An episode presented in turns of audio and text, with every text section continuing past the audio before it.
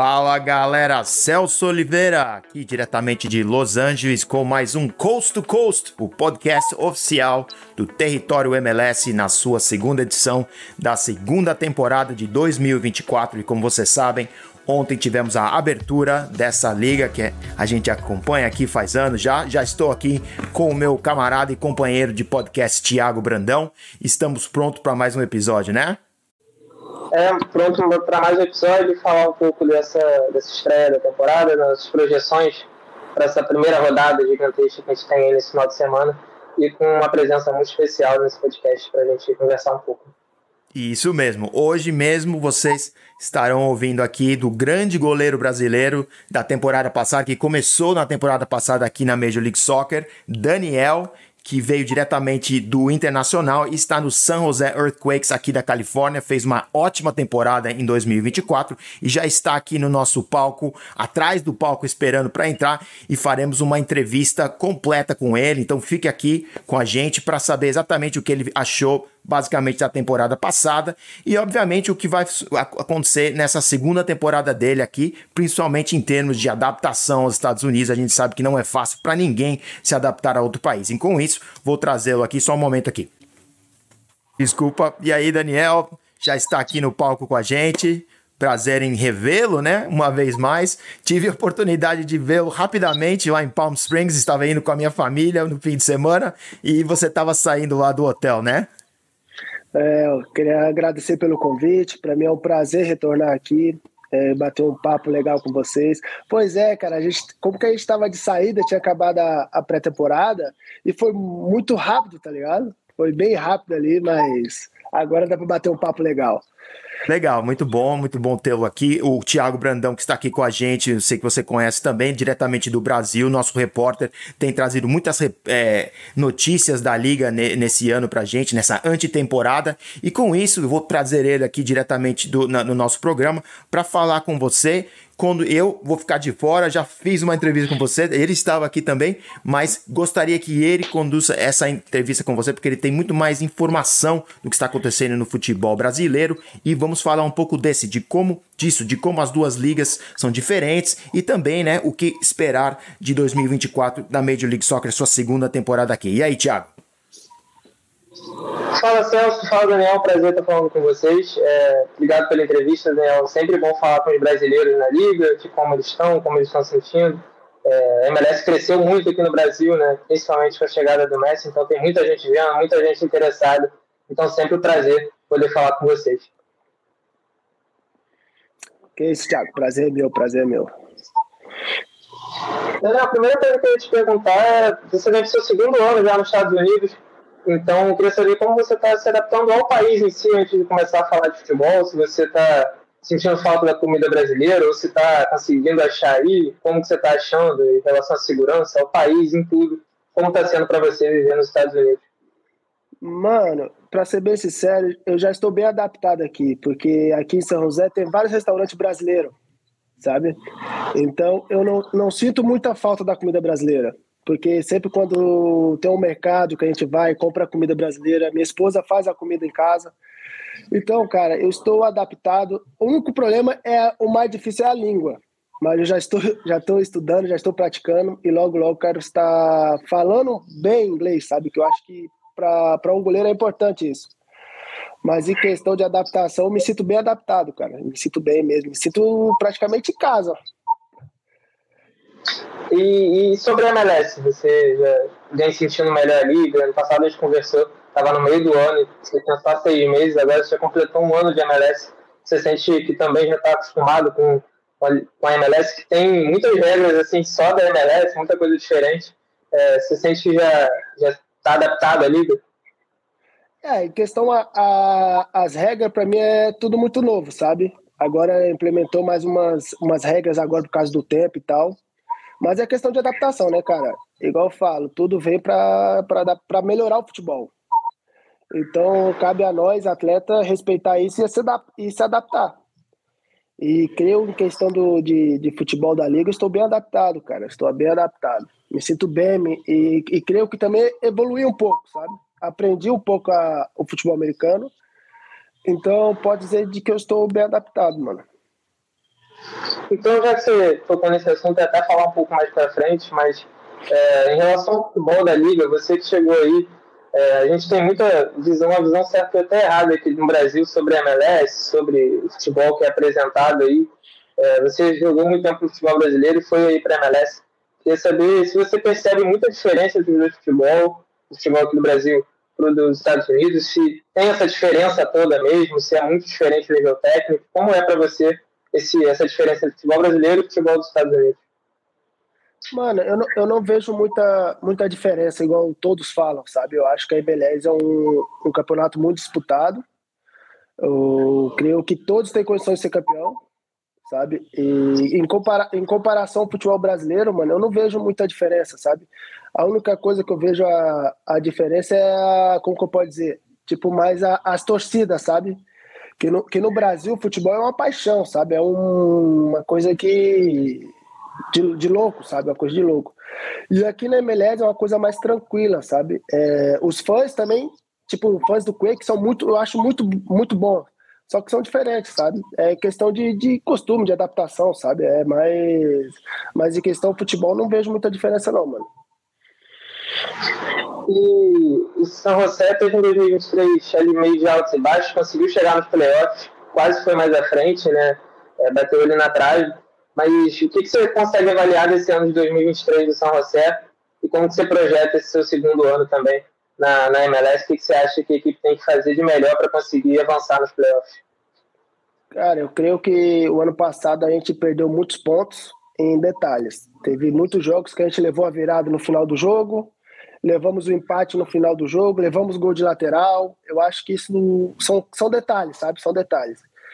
E eu creio que esse ano nosso time já está mais experiente, mais um pouco mais rodado e creio que a gente não vai pecar nos detalhes. Mas a gente não sabe porque futebol, sabe como que é futebol, né? Então a gente fez uma boa pré-temporada, a gente treinou nossa parte tática, nossa parte física. E agora, agora tudo começa sábado, sabe? E vamos tentar fazer o melhor possível para a gente poder classificar direto nos playoffs. E você esteve entre os melhores goleiros da liga ano passado, a própria MLS também te botou entre essa lista, muitos comentaristas também falaram isso. Eu queria saber de você como você avalia, é, depois de sair do Internacional, vir para o São José, como você avalia o seu ano de 2023 e quais são as suas expectativas pessoais para 2024? Cara, o ano passado, em, em questão de, de, de nível pessoal, para mim foi muito difícil, sabe? Porque eu tive uma lesão e, e, essa lesão eu praticamente joguei o ano todo com muita dor, sabe? E tem várias, várias coisas que me limitavam, mas treinava, treinava bem, treinava, fazia reforço para chegar na partida e estar bem, sabe? E cara, e eu creio que isso me ajudou muito a evoluir também como pessoa, sabe? Tipo, acordar mais cedo, tipo, estar mais cedo no clube, é, aproveitar a estrutura do clube, isso me ajudou bastante também. E creio que para esse ano, cara, hoje eu estou, não estou com dor, me sinto bem, meu joelho está bem. E meu objetivo é estar entre os três melhores goleiros da liga, sabe? Estar entre os três, os três melhores. Esse é meu objetivo para essa temporada. É, a gente está vendo muito transferência de futebol brasileiro para a MLS, tanto saindo daí para vir para cá, ou daqui do futebol brasileiro para ir eu queria saber de você se você acha bom para a MLS, bom futebol brasileiro, que haja, que exista esse intercâmbio entre os países, né? É, se isso pode agregar bastante também para a liga da MLS evoluir um pouco. Sempre é bom, né, cara? Quanto mais craques brasileiros a gente tiver na liga, mais a liga vai evoluir, mais vai crescer. Não só o brasileiro, mas todos, todos os craques são bem-vindos, tá ligado? Isso ajuda a crescer a liga, ajuda a ser mais competitiva, mais do que já é, sabe? Então isso eu vejo como bons olhos, cara. E eu, eu creio que mais para frente essa liga vai ser uma das melhores, mano, porque ela tá crescendo muito, principalmente com a chegada do Messi. Isso ajudou muito a MLS e vem ajudando, sabe? A gente sente também que desde que o Messi chegou, as pessoas vêm olhando com, com mais carinho para a MLS. Né? Muita gente tinha um certo preconceito com, com a liga e tal. E aí o Messi chega e traz muita visibilidade com isso. Não sei se, se vocês jogadores também percebem isso. Claro, porque o Messi é um dos melhores do mundo, o melhor jogador do mundo. Então, todo jogador quer jogar com o Messi ou contra o Messi. Entende? Eu acho que acho que nenhum jogador pensa em não jogar com o Messi. Cara, isso, igual eu falei, isso é muito bom para a liga, sabe? É bom para nós jogadores, porque a liga fica todo mundo querendo ver a liga, sabe? Todo mundo vem ver o jogo. Isso para nós é muito bom, sabe? Porque mostra que a liga está crescendo, está evoluindo. Com certeza. E você aí no, no São José é, tem o Rodrigues como companheiro ali na defesa, agora chegou o Vitor também, lateral esquerdo.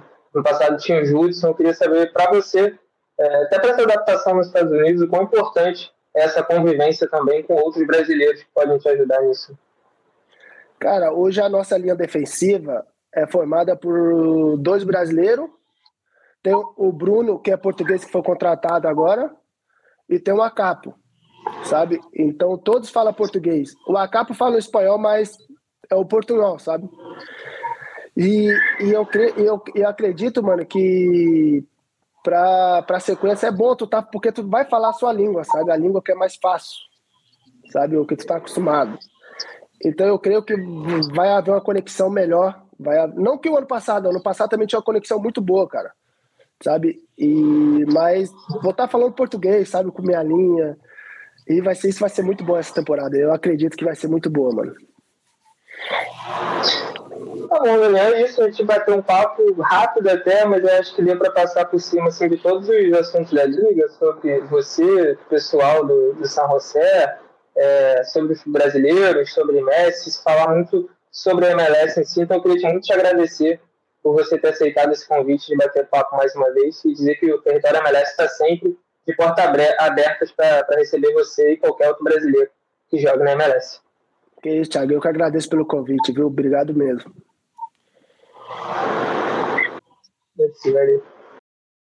Tá aí, beleza, hein? Boa entrevista, ótima entrevista, Thiago. Muito bom ver né, o goleiro Daniel na sua segunda temporada agora. Como eu falamos no começo da entrevista, tive a, a oportunidade de trombar com ele e acho e fiquei muito feliz né, de saber que ele está adaptado ao futebol e, e a vida dele aqui também né, nos Estados Unidos. É bem legal o papo com o Daniel. É, muito feliz por ele ter topado falar com a gente um pouco sobre. É sempre legal falar com os jogadores também né, para saber um pouco da visão deles sobre a liga. Né? A gente comenta tanto, fala tanto. Então é muito importante dar esse espaço para eles também. Isso, isso. O Daniel que tem pela frente o Dallas, é, fora de casa, o São José vai visitar o Dallas. É, confronto difícil, né? No, no domingo. E vamos falar um pouco da tabela dessa semana aqui no, no resto do nosso programa. Mas antes de falar dos jogos do fim de semana, Thiago, precisamos falar da grande abertura, né? A grande abertura da liga que foi ontem, né, no jogo entre o Inter Miami de Lionel Messi, Luiz Soares e companhia, contra o Real Salt Lake de Tito Arango e Diego Luna. Eu tenho minhas, minhas opiniões do jogo, mas gostaria de saber de você, primeiramente, o que achou da abertura da temporada ontem. Achei um jogo bem tranquilo, até diferente do que eu esperava para o Inter Miami. É, eu achava que ia ser um jogo mais movimentado, o Real Salt Lake ia ter mais chance e oferecer mais perigo. Por tudo aquilo que a gente comentou no podcast passado, até sobre a pré-temporada do Inter Miami, é, pela insegurança defensiva que tinha, ainda mais sem o Gregory, que foi vendido, e era um jogador que ajudava ali na defesa, querendo ou não. Então, o, ele veio com 4-3-3 também, que tirou o esquema de três zagueiros. E foi justamente o contrário do que eu estava achando que ia ser a partida. O Inter Miami dominou do início ao fim, assim. Em nenhum momento durante o jogo eu tive a percepção que o Real Salt Lake ia ganhar aquele jogo, que o Real Salt Lake ia criar perigo. É, pelo contrário, a visão era sempre daqui a pouco vai sair um gol do Inter Miami. Então, eu acho que foi uma estreia bem tranquila para passar assim bem ileso sobre qualquer possibilidade de tentativa de crise, qualquer coisa. É, foi um jogo bem dominante em casa, é importante também ver que os dois gols saíram de Diego Gomes e Taylor, é, coadjuvantes da equipe, ajudando ali, né? Suárez, Messi e companhia, é, a vencer o jogo de ontem. Mas vem cá, no segundo tempo parecia que o negócio ia virar, né? O Real Salt Lake se armou muito bem e foi para cima do Inter Miami. Você achou naquele momento que talvez o jogo viraria na no site? A gente sabe, né, que eu, eu faço as apostas ali, as, os palpites do jogo, e o meu palpite era que o jogo ia acabar em 1 a 1, né, com o Real Salt Lake pressionando naquele segundo tempo, não achou o gol. O que você achou daquele momento, aqueles 20 minutos de pressão do Real Salt Lake em cima do Inter Miami? Eu achei que o Real Salt Lake conseguiu, é claro, fazer um segundo tempo melhor que o primeiro. É, o primeiro tempo foi muito fraco assim, o Real Salt Lake, de verdade. Se não fosse o goleiro deles que acabou até falhando no primeiro gol, né, mas é, ajudou, fez outras diversas defesas ali no primeiro tempo. Se não fosse ele, poderia ter sido até maior a vantagem no intervalo. É, segundo tempo, o Real Salt Lake naturalmente se organiza, né?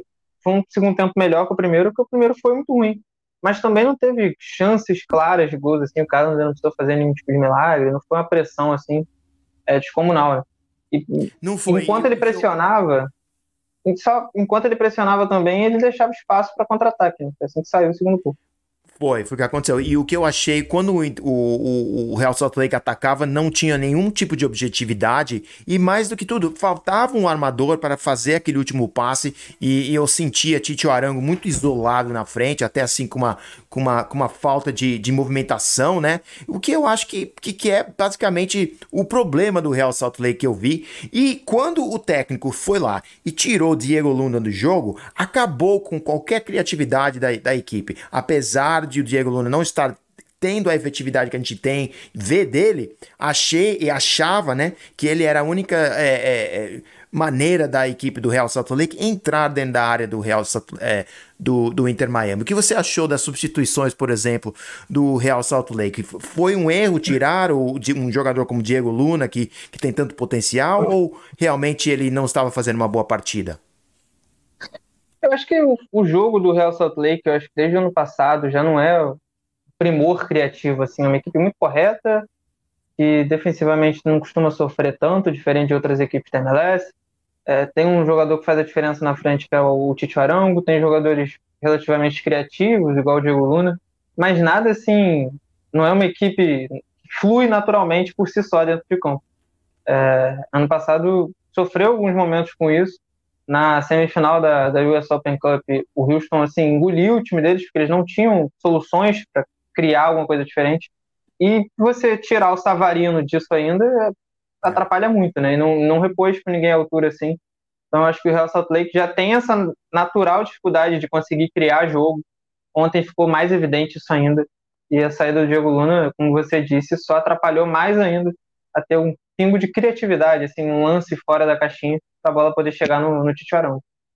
Realmente, o Savarino que saiu da MLS, né, meio que pelas portas dos fundos, mas vai fazer uma falta muito grande para a equipe do Real Salt Lake, uma grande perca que, como você falou, não foi reposta lá. E para o Miami, né, três pontos, tira um pouco da pressão daquela daquela crise internacional que tivemos aqui na, na pré-temporada, né? Lionel Messi com duas assistências, né? Um, e uma delas até gerando um pouco de controvérsia. O que achou da, da, da, do jogo do Messi ontem?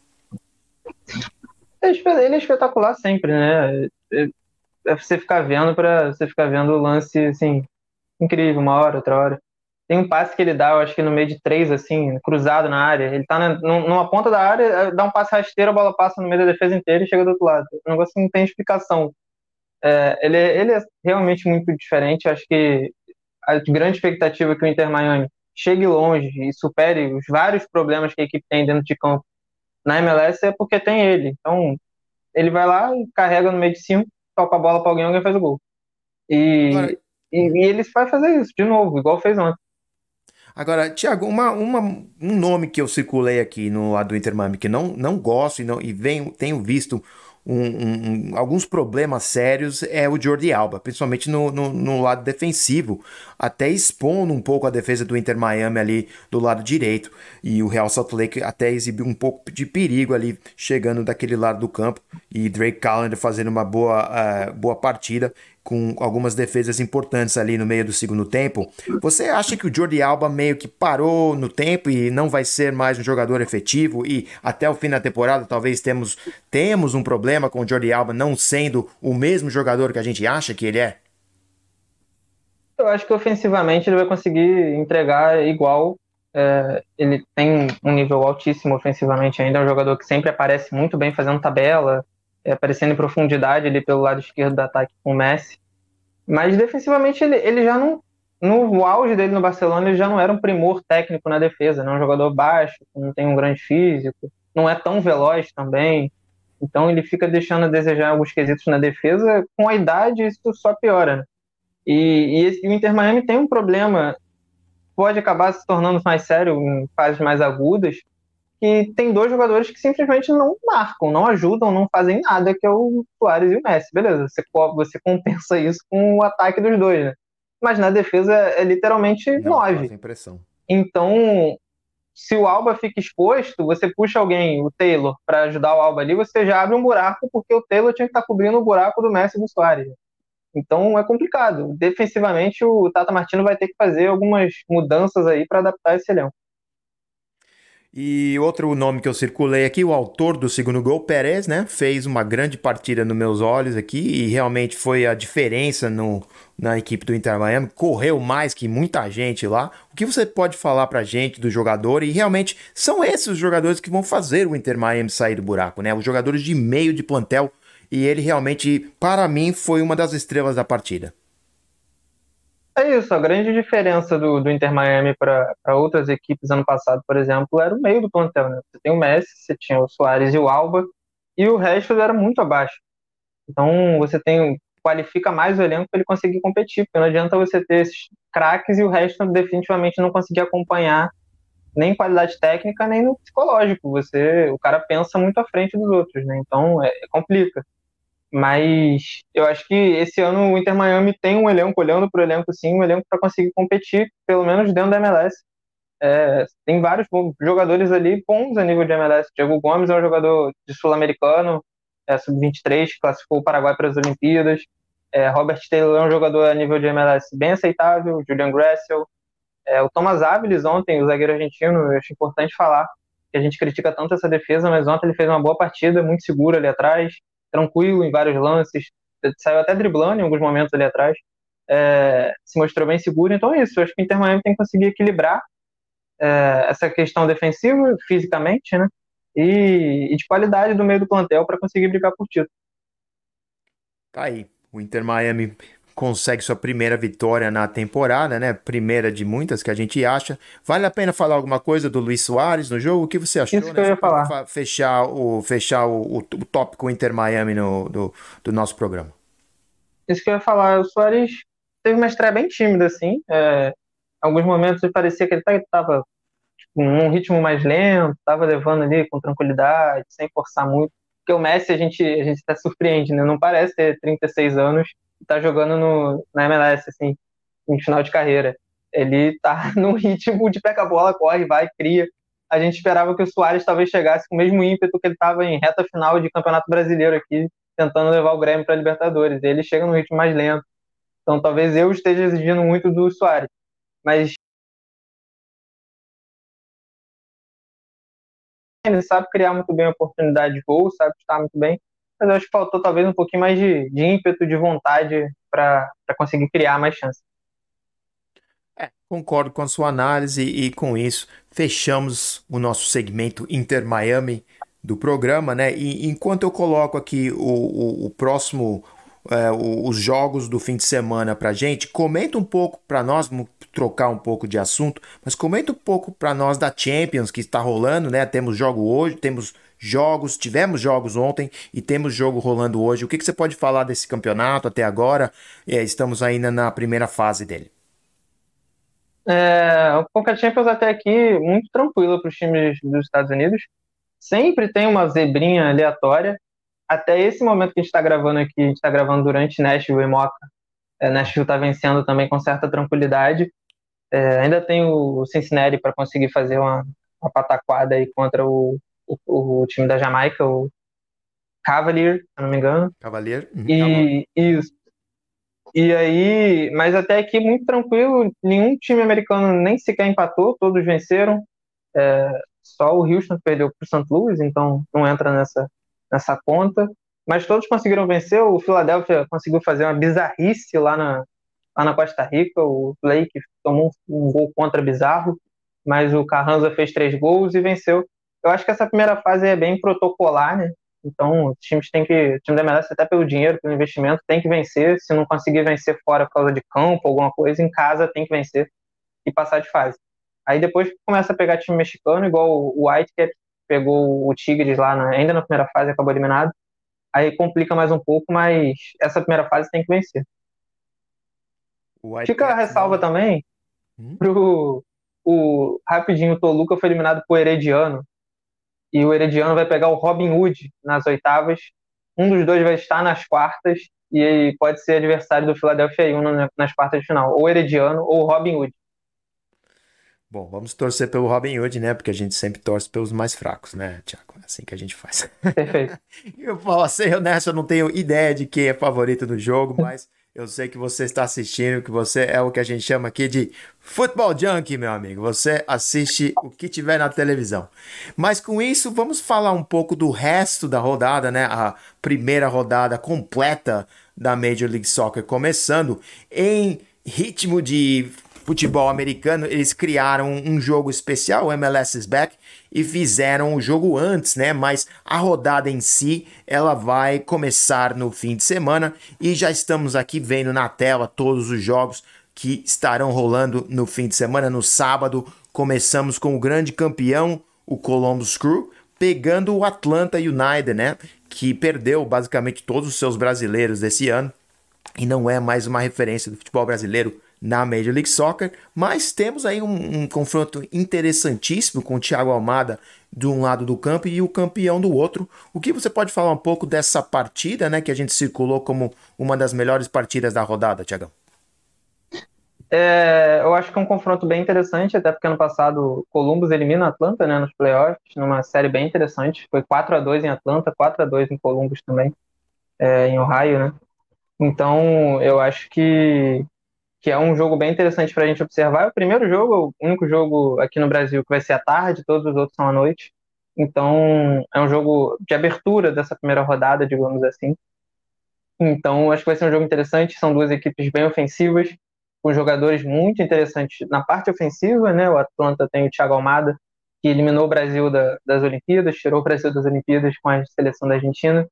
E o Marques, o centroavante grego, já o Columbus tem Couto Hernandes, tem Diego Rossi, tem Nagby, tem uma galera ali.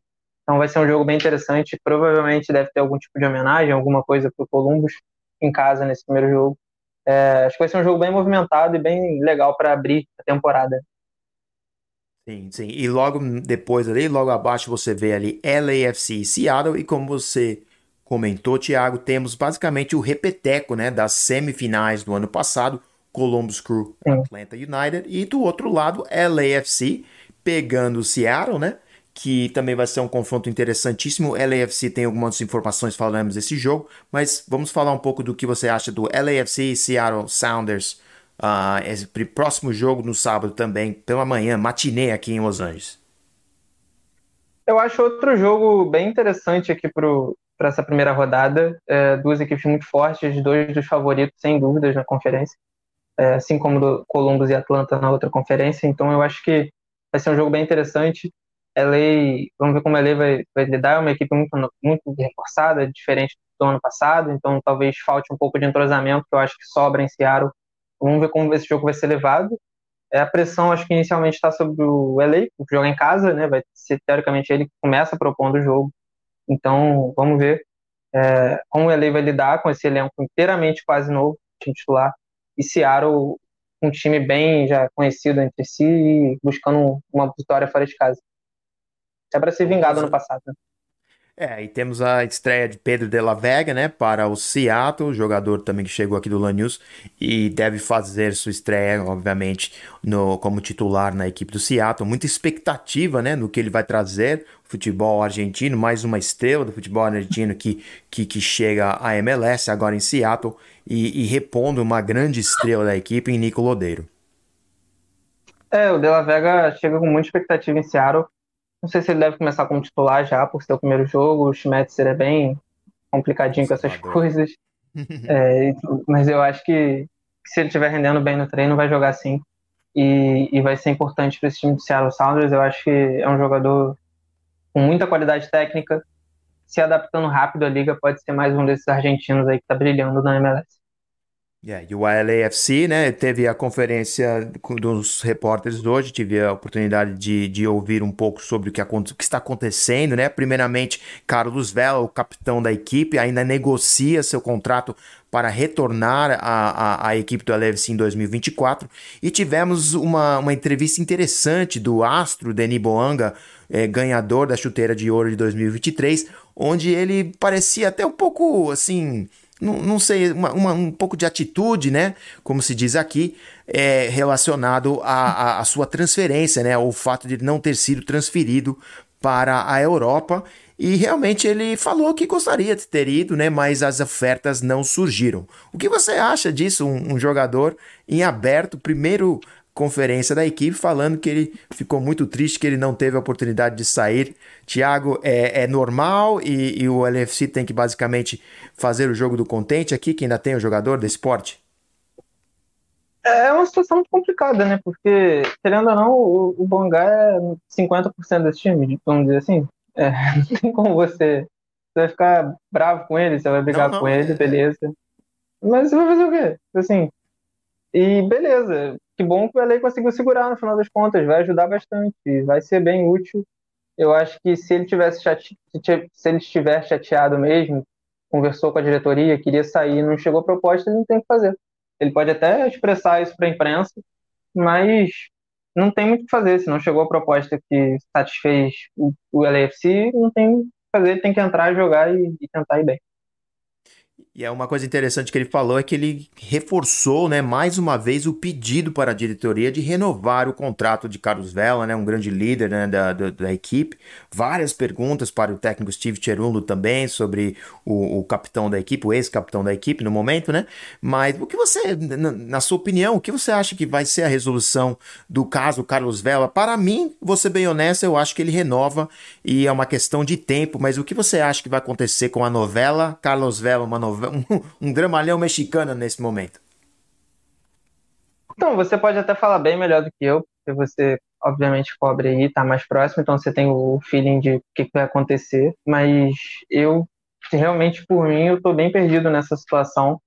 É, eu não sei direito o que, que vai acontecer, assim, com o, com o Carlos Vela, com, com essa novela, se ele volta ao México, se ele permanece em lei, o que, que vai acontecer de qualquer forma, eu só acho bem ruim que a lei não tenha resolvido isso antes da temporada começar, né? Você tem um jogo já importante contra a Seattle, contra Seattle para tentar fazer uma vitória importante, um teste importante para essa equipe nova, e você não tem Carlos Vela, você não tem um jogador que pode te ajudar bastante nesse jogo. Então, você perde uma oportunidade, querendo ou não, de testar o Vela com os novos companheiros. É, vamos ver o que acontece, né? E outra coisa, vai voltar fora de forma, não está trabalhando, não está fazendo nenhum tipo de preparação, não está treinando e, né, é um jogador de idade já, né? E essas coisas pesam e pesam muito. Então, nesse momento o jogador, né, não vai estar pronto até abril, né?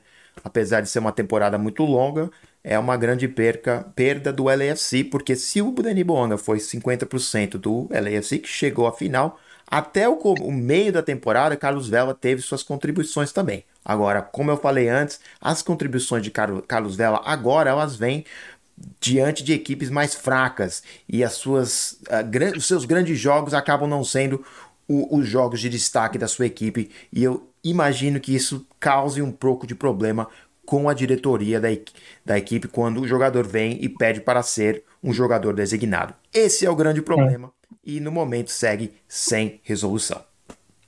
Mas é basicamente o que vamos falar desse jogo, né? O jogo que acontece, como eu falei, no sábado. E imagino que é um jogo que vai ser, pode ser assistido de graça. Estou lendo aqui no, no site da MLS que é um jogo de graça, que todo mundo tem, que caso você seja assinante ou não, pode curtir. Realmente vai ser um dos melhores jogos da rodada. Não é só porque eu cubro, não, é porque a rivalidade é grande entre as duas equipes mesmo. Outros jogos estão Sim. acontecendo, Charlotte e New York City, não vamos comentar muito desse jogo, até por ser um jogo pequeno.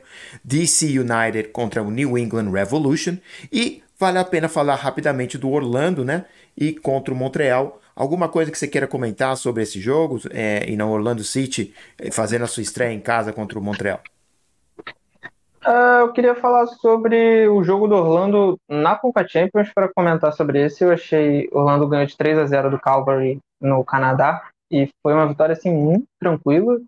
Claro que também pelo nível técnico do time canadense, mas Orlando assim se impondo no jogo com tranquilidade, com uma escalação muito interessante, rodando bola. Facundo Torres assim fez dois gols jogando muito bem. O Duncan Maguire que voltou lá da transferência maluca que deu com o Blackburn acabou não acontecendo, ele volta para Orlando, já faz gol, é, se mostrando assim disposto, movimentando, querendo, não voltou com má vontade. Então eu, eu reforço o que eu já falei aqui algumas vezes, é, Orlando é um time a se considerar assim para brigar por coisas grandes na temporada, porque a gente comentou sobre o Inter Miami, sobre o nível médio da equipe. Orlando, eu acho o nível médio assim acima do aceitável, um, um nível muito interessante. Tem tem uma defesa sólida, tem dois bons volantes sul-americanos jovens e tem um, um ataque assim muito poderoso que ainda tem o Luiz Muriel para adicionar aí. Então eu acho que vai ser uma equipe que vai competir bastante. Enquanto o Montreal, eu acho que o ponto mais interessante dessa estreia aí é Joseph Martinez num novo clube na MLS. Vamos ver se ele vai começar a titular, o que, que ele vai fazer. Eu acho, eu tenho poucas expectativas sobre Montreal nessa temporada. Eu acho que não vai ser, uma, não vai acho playoffs ou algo do tipo. Mas vai ser interessante ver Josefito Martinez em um novo clube na MLS. É uma equipe interessante. Eu, eu acho que pode ser um, um, uma daquelas equipes que, que come pela beirada e acaba com um, um, um joguinho de playoff ali no final, né? E como temos a melhor de três, acaba tendo a oportunidade de jogar um jogo de playoff em casa. Né? Vamos ver, tem lá uma Mahalo pouco, um ataque até poderoso, né? E um, um novo técnico, mas a gente não, nunca sabe o que vai acontecer. Seguindo aqui na nossa tabela, né? Gostaríamos de comentar rapidamente no último jogo que você viu aí no sábado entre o Portland Timbers e o Colorado Rapids, né? O Portland Timber de Evander contra um Colorado Rapids que fez uma, uma temporada horrível em 2023, mas se reformulou né, de goleiro a atacante. O que você pode falar para nós desse último jogo de sábado, Portland Timbers recebendo o Colorado Rapids? Acho que vai ser um jogo bem interessante. São duas equipes assim que costumam fazer gols, pelo menos o Colorado do ano passado tomava muito gol, então sempre tinha muita emoção no jogo, muitos gols, e, e acho que vai continuar sendo assim. Portland tem uma equipe muito interessante. Eu acho que falta talvez um pouco de ajustes táticos ali para conseguir dar um pulo maior, mas eu gosto do elenco do, do Portland. Eu acho interessante. Adicionou o Felipe Mora agora. É, tem a Trilha, tem Evander, tem Chara, Chará, né? Tem uma galera, tem o brasileiro Anthony também. Eu acho o elenco interessante. Eu acho que o Portland podia estar tá, tá jogando um futebol melhor, digamos assim. E tem, e tem o Evander, né? Que é o, a grande referência técnica desse time agora. E, eu não sei se a escolha do Finel me agrada tanto. Eu acho que é um treinador que não se provou na MLS, fez um trabalho ruim no Inter Miami. E, e não sei se a escolha foi tão boa assim. Trouxe o Crepô também pro gol, né? O Maximo Crepô, o goleiro ex-LAFC. Enquanto o Colorado, assim, saiu, podemos dizer que saiu da água pro vinho, não sei se para tudo isso, mas da água ele saiu, pelo menos. É, trouxe uma galera, assim, de nome, trouxe uma galera pesada para jogar, trouxe Mihailovic, que é um jogador de seleção americana, trouxe Zach Schiffen, que é um jogador de seleção americana, Sam Vines, lateral esquerdo, trouxe muita gente é, para tentar melhorar esse elenco. Tem o brasileiro Rafael Navarro no gol também, no, no ataque também, então eu acho interessante é, ficar de olho nesse Colorado para ver se vai conseguir dar liga né, e melhorar ou se vai ser só uma cortina de fumaça aí com alguns nomes, igual o Toronto foi, por exemplo. O jogo dos reciclados desse aí, porque o Portland traz de volta Phil Neville e no Colorado temos o senhor Armas, né, que vem da Europa e vem com um certo poder, trazendo grandes nomes, como você falou, Sam Vines, né, e realmente é uma batalha que também acontece nos, no banco, né, para saber qual dos dois técnicos aqui vai conseguir uma reabilitação na sua carreira dentro da Major League Soccer, os dois que praticamente saíram pela porta dos fundos. Vamos ao domingo aqui, né? Você já está vendo aqui na tela três jogos só no domingo, mas três grandes jogos na minha opinião. Primeiramente, você tem, temos o Cincinnati que vai jogando, vai jogar contra o Toronto, né? E outro jogo de graça aqui, pelo que vimos no, no site da MLS, teremos depois Nashville jogando contra o New York Red Bulls, do nosso Gustavo Guimarães, um dia chega lá, um dia chega aqui, né? Digamos assim. E vamos falar mais do que tudo do último jogo da rodada, que é o Los Angeles Galaxy de David Beckham, né? Da, da, da, do histórico David Beckham, que chegou aqui à Major League Soccer e abriu todas as portas de jogador designado e tudo que ouvimos falar dele, contra o Inter Miami de David Beckham, o dono da equipe, e Lionel Messi. Então vamos abrir aqui para terminar o nosso programa, falar das suas impressões do último jogo da, temporada, da, da rodada LA Galaxy e Inter Miami.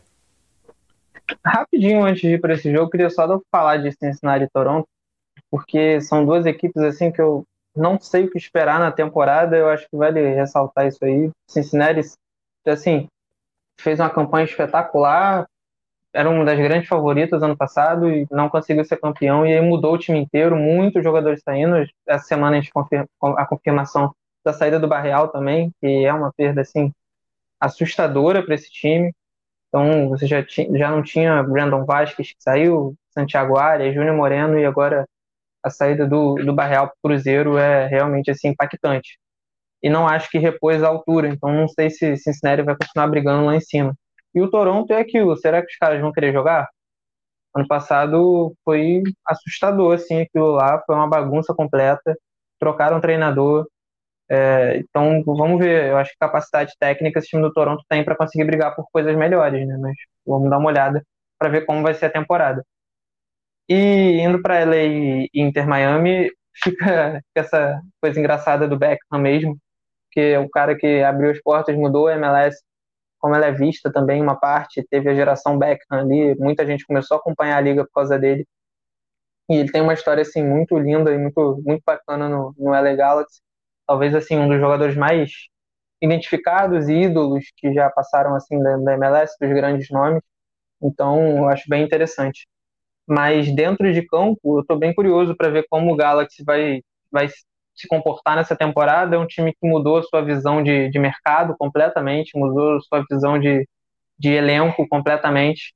É, provavelmente vamos ter, vamos ter a estreia de Gabriel Peck nesse domingo contra o Inter Miami. É um grande palco para ele, né, um grande jogo para ele estrear, assim como o Pencil, jogador que também veio da Bélgica para o LA Galaxy. Como eu te falei, mudou completamente o, a visão de mercado, os jogadores mais experientes saíram, é, o Barrios, o Titiarito, o Douglas Costa, saiu uma galera. Então, fico curioso para ver como esse LA Galaxy vai se comportar.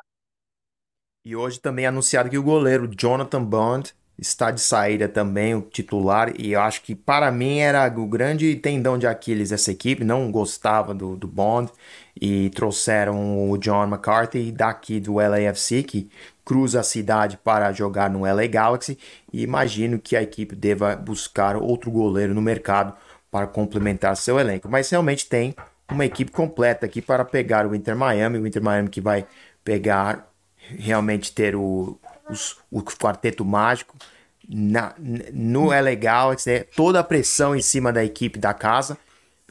Vantagem do Galaxy que não teve esse jogo na quarta ou vantagem do Inter Miami que encontra uma equipe desentrosada? Eu acho que os dois fatores podem pesar, visto que o LA Galaxy agora é uma equipe bem jovem, com, com muita força de velocidade, força física. Vamos pensar num mundo que o Gabriel Peck ou o Pence joguem ali nas costas do, do, do Jordi Alba, acho que pode pesar. É, tudo que a gente falou aqui da, da questão defensiva do, do, do Inter Miami pode pesar bastante mas também pode pesar o fato do, do seu primeiro jogo do Galaxy não ter ritmo de jogo, visto que o Inter Miami vem de um jogo já na quarta-feira, é, e não ter entrosamento, né? Uma equipe muito nova. O, o PEC chegou ontem para jogar domingo contra o Inter Miami, um jogo importante. Então, vamos ver como quem vai lidar melhor com esses fatores externos. Né?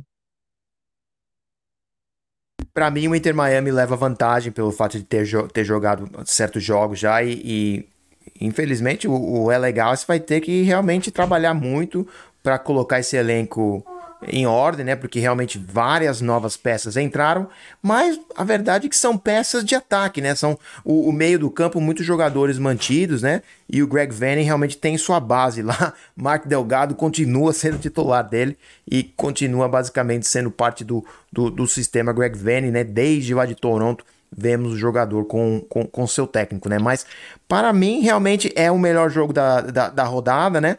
Temos diversas estrelas e imagino que o estádio vai estar lotado mesmo e, e vai ser é realmente uma grande. Uma grande desfecho, né? Um grande desfecho da primeira rodada que impressionante, né? Há dois meses atrás já estávamos, estamos discutindo a final da MLS Cup e aqui já estamos falando da primeira rodada de 2024. E eu acho que esse jogo poderia ter sido até o de abertura da temporada, né? Em Los Angeles, num palco maior do que no estádio do, do Inter Miami, com o próprio Inter Miami em campo também. É o jogo, sem dúvida alguma. Todo jogo que vai ser do Inter Miami vai ser o mais midiático, né? Mas talvez esse seja um dos três mais midiáticos de toda a MLS. Muitos olhares envolvidos nesse jogo. E a, a, gente sabe, né, que, que o estádio do Inter Miami vai ser construído, mas infelizmente aquele estádio onde ele joga é uma vergonha, né? Você vê assim claramente que as arquibancadas são feitas de metal, algo que a gente vê aqui nas escolas de high school, né?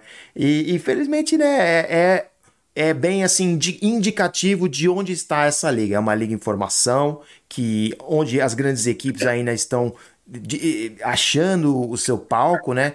E vemos aqui o Inter Miami tendo que jogar num estádio que realmente não é algo que deveria ser o, o palco de Lionel Messi, né? Mas é faz, né? É, é, é, o que temos aqui, né? E, e como você falou, e, achei, né? Que o estádio, que o jogo de LA poderia ter sido num estádio maior, né? Mas o LA Galaxy também resolveu manter a, o, o jogo menor para também proteger né, os seus torcedores, porque se você coloca 70 mil pessoas, 40 mil vão ser torcedoras do Messi, né? Se você coloca 30 mil dentro do seu próprio estádio, a verdade é que você tem maiores chances de conseguir dominar as arquibancadas, porque não importa quantas pessoas vão comer naquele estádio, elas vão lotá-lo para ver Lionel Messi, concorda? Sim. Concordo, é isso, então, eu acho que esse jogo poderia até ser no. Não, eu concordo. Acho que se, se, esse jogo, por exemplo, esse jogo de abertura no Rose Bowl ia ser incrível para a própria imagem dela lá de cinema. Concordo. Mas fica o jogo do Rose Bowl fica reservado para o El Tráfico, né? No dia 4 de julho estaremos lá absolutamente Perfeito. cobrindo a rivalidade. Mas Estamos chegando ao fim do nosso segundo episódio. Um grande agradecimento ao atleta Daniel, que veio aqui falar com a gente um pouco da sua carreira né, no, no San José Earthquakes, sua segunda temporada aqui na Califórnia, né? Eu já estou na minha décima temporada aqui, décima, que décima, né? Passando disso. E realmente fico muito feliz saber da sua adaptação.